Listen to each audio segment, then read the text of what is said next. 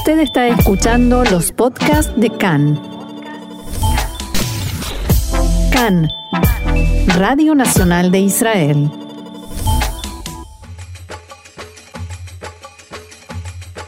Apuntes de Medio Oriente, un espacio para la actualidad y los temas que ocupan y preocupan a la región.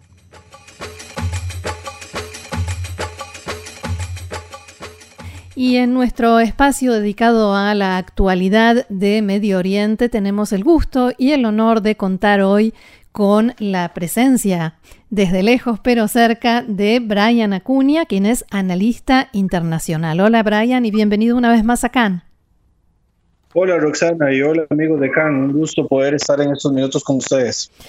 Un gusto grande y bueno, hay algunos temas, siempre Medio Oriente da mucha tela para cortar, eh, pero me gustaría comenzar hablando sobre Irak, si te parece, y sobre el eh, asesinato que tuvo lugar hace unos días eh, del doctor Isham al-Hashimi, que era un experto, un analista especializado en investigación de organizaciones y milicias que se desempeñan en Irak. Contanos, por favor, en qué estaba trabajando, cuál fue su último escrito y cómo se relaciona esto con las acciones del gobierno iraquí contra la milicia Kataib Hezbollah y si es que se relaciona también con Irán en definitiva. Sí, el, bueno, a principios del mes, este profesor, ¿verdad? Quien además eh, en algún momento eh, tuvo, eh, estuvo bajo arresto, ¿verdad? Sentenciado por el régimen de Hussein por la, afiliación a los grupos yihadistas, o sea, era experto en todo lo que es materia de, grupos extremos. Publicó un informe eh, que lo tituló algo así como La disputa interna dentro de las fuerzas de la movilización popular y dentro de estas investigaciones se logró encontrar con una red de lavado de dinero en Irak que estaba dirigido para financiar grupos pro-iraníes en, el país, incluyendo en este caso una red asociada con el Hezbollah libanés, ¿verdad? Bastante eh, pues importante por cuanto sabemos los eh, intereses que tiene en este caso el régimen de Irán de seguir teniendo algún tipo de influencia en diferentes regiones del Medio Oriente y en el caso de Irak eh, aunque no se menciona mucho, uno de los, eh, de los elementos por los, con los cuales Irak, el, Irán perdón, intenta influenciar dentro del territorio iraquí es porque a lo interno del, del país hay muchas personas, lo que se llaman tabaías, que son eh, iraquíes de origen iraní, o sea, de origen étnico iraní, y que de alguna manera pues tienen como más eh, influencia directamente de lo que es el gobierno de Teherán que directamente de lo que es el, gobierno iraquí. En este informe, que lo presentó también en un artículo eh,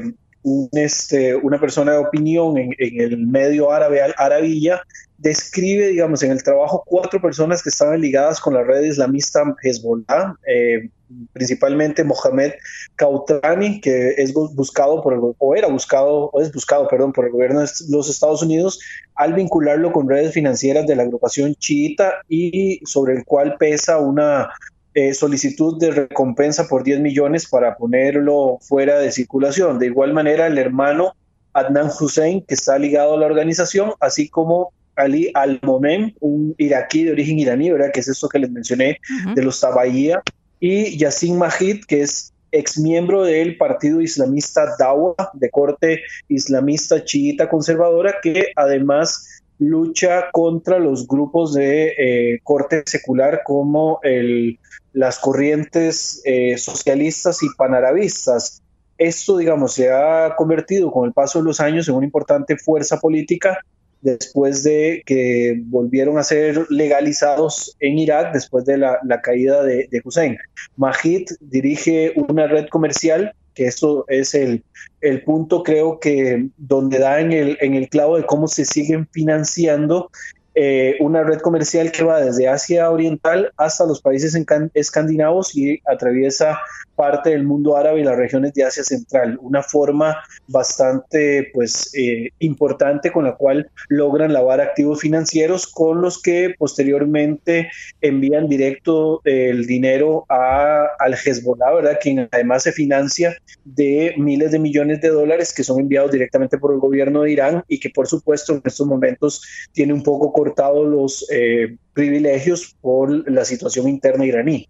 El primer ministro iraquí, Mustafa al-Kadimi, está mm, por viajar tanto a Irán como a Arabia Saudita. Y más allá de lo que él intenta hacer, de mantenerse bien con todos o con ninguno, eh, mi pregunta es, ¿cómo está planteado en este momento el equilibrio de fuerzas? Porque Irán está en serios problemas, como decías, eh, internos, el precio del petróleo, las sanciones eh, y demás, y el coronavirus, pero Arabia Saudita también. ¿Cómo ves en este momento el equilibrio de fuerzas en ese sentido, en ese eje?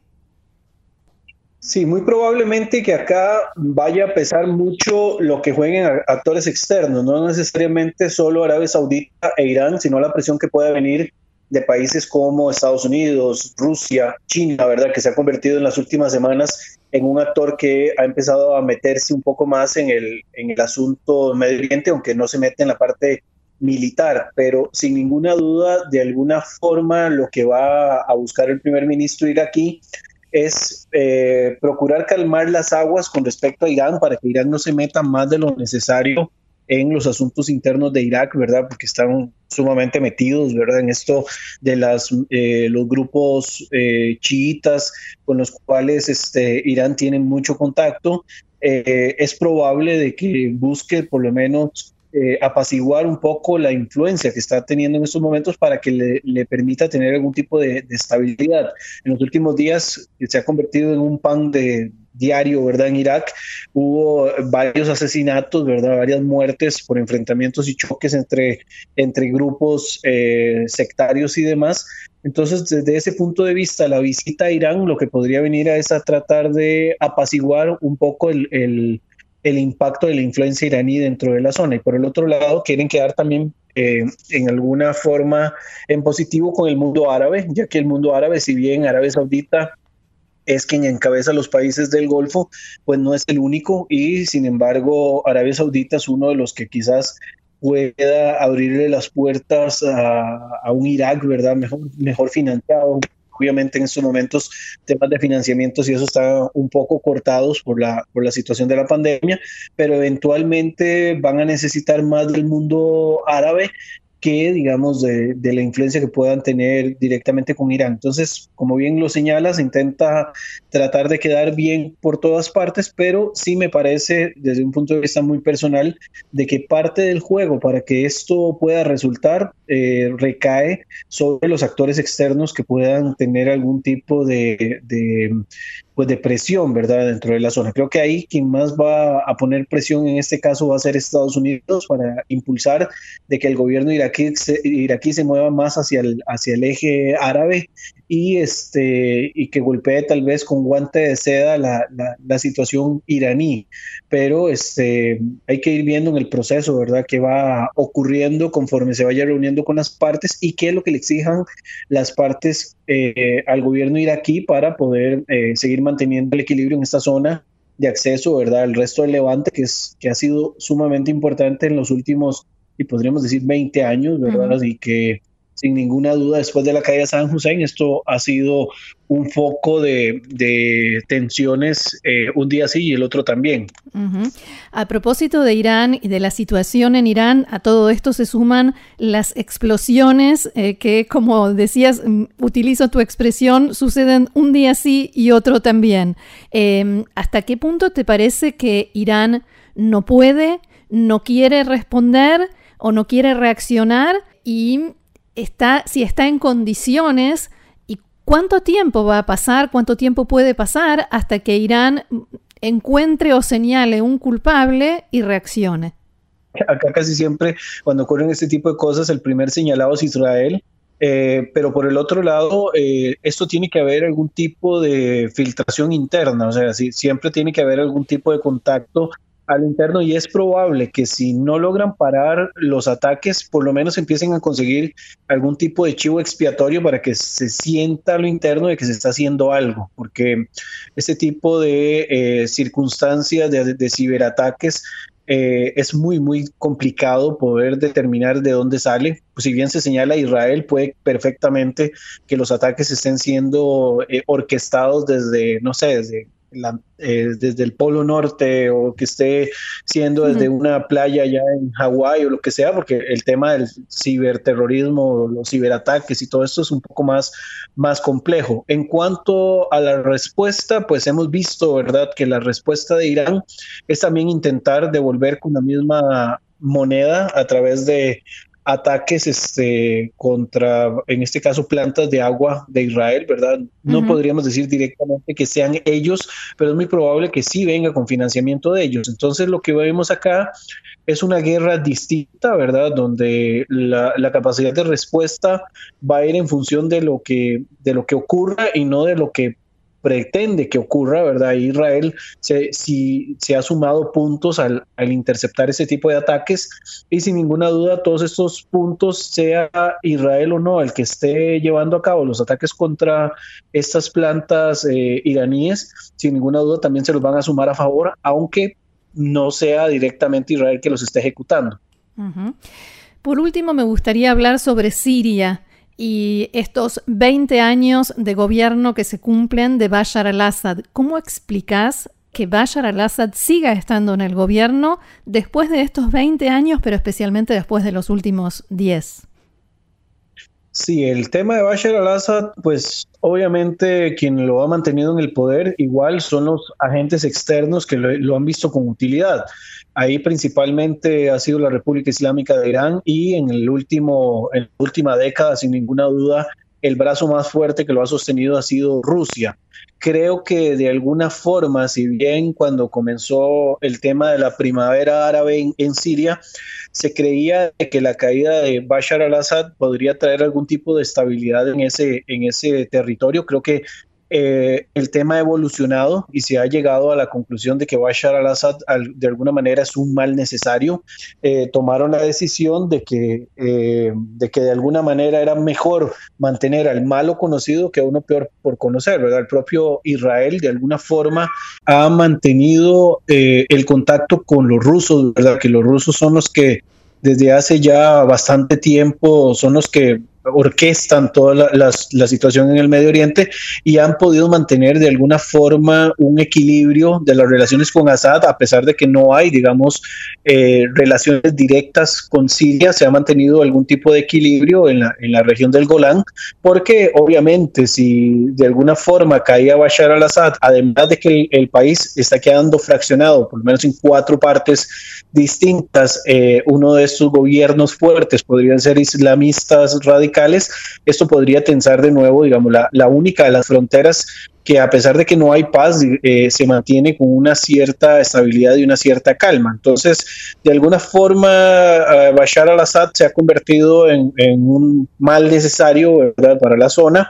y este, si bien ya se está orquestando algún tipo de sustitución, ¿verdad? la propia Rusia ha hablado en algún momento de que quieren buscarle una salida, porque obviamente necesitan alguien que sea más empático a nivel internacional y alguien más cercano a sus, a sus eh, ideas, a sus nociones, eh, pues por el momento Bashar al-Assad va a seguir en el poder eh, con la venia y la, y la, aceptación técnicamente de todos los actores que necesitan, digamos, eh, el control y, y, hay que ser el actor que va a ver si una vez golpeado, una vez que salga Bashar al-Assad, va a ser el propio Irán, ¿verdad? Y esto seguramente también afecte al Hezbollah,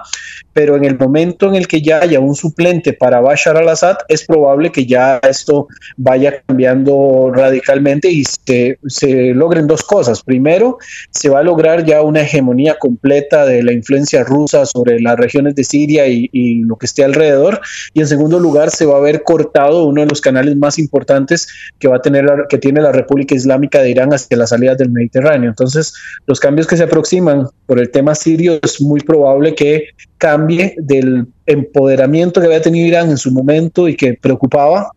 hacia una posición quizás de menos influencia, eh, complementada por supuesto con los problemas internos que tiene Irán desde el punto de vista económico y también desde el punto de vista eh, militar, ¿verdad? Por las relaciones con sus vecinos. Igual, eh, no vamos a especular mucho, pero hay que ver qué tanto influencia ahora la inversión china que está haciendo en infraestructura y en compra, compra de petróleo para ver si Irán logra una salida alterna, digamos, a todo lo que se les está cortando por otros frentes.